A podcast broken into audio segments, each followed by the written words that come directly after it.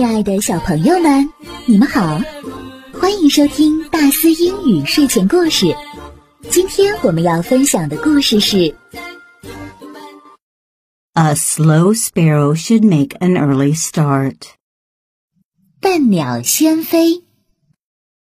A sparrow hatched out six baby sparrows. The sixth sparrow was so weak and small that his sisters and brothers always bullied him. They often took the food away from his mouth, leaving him suffering from hunger. His sisters and brothers called him Clumsy Bird. He decided to do more exercise to get stronger so that he would not be laughed by his sisters and brothers.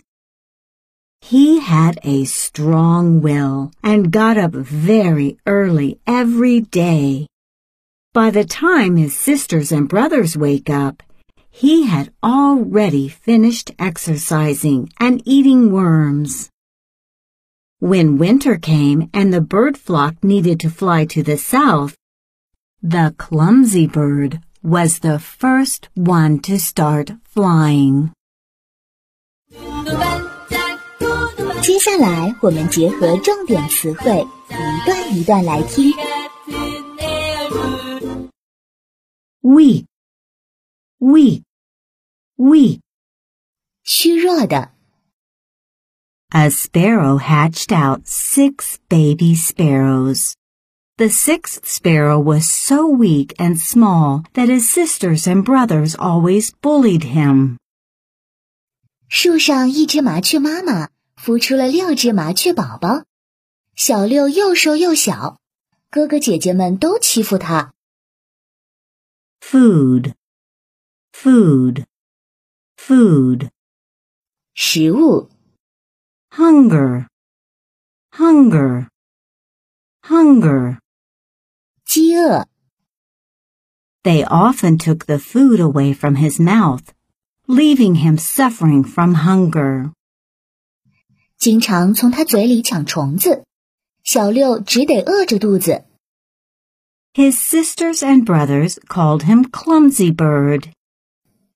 他的哥哥姐姐们都叫他小笨鸟。Exercise, exercise, exercise. 锻炼。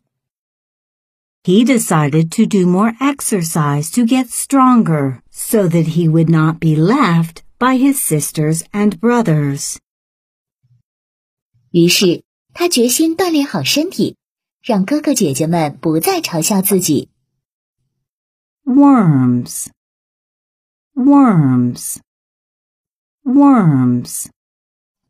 虫子。 he had a strong will and got up very early every day. By the time his sisters and brothers wake up, he had already finished exercising and eating worms. 他有坚强的意志，每天都起得很早。等哥哥姐姐们醒来的时候，他已经跑完步，吃了虫子了。 when winter came and the bird flock needed to fly to the south, the clumsy bird was the first one to start flying. 冬天到了，鸟群要南飞了。小笨鸟是鸟群中第一个飞往南方的。亲爱的小朋友们，今天的故事到这里就结束了。 你还可以把这个故事作为礼物分享给你的好朋友哦。好的，咱们明天再见。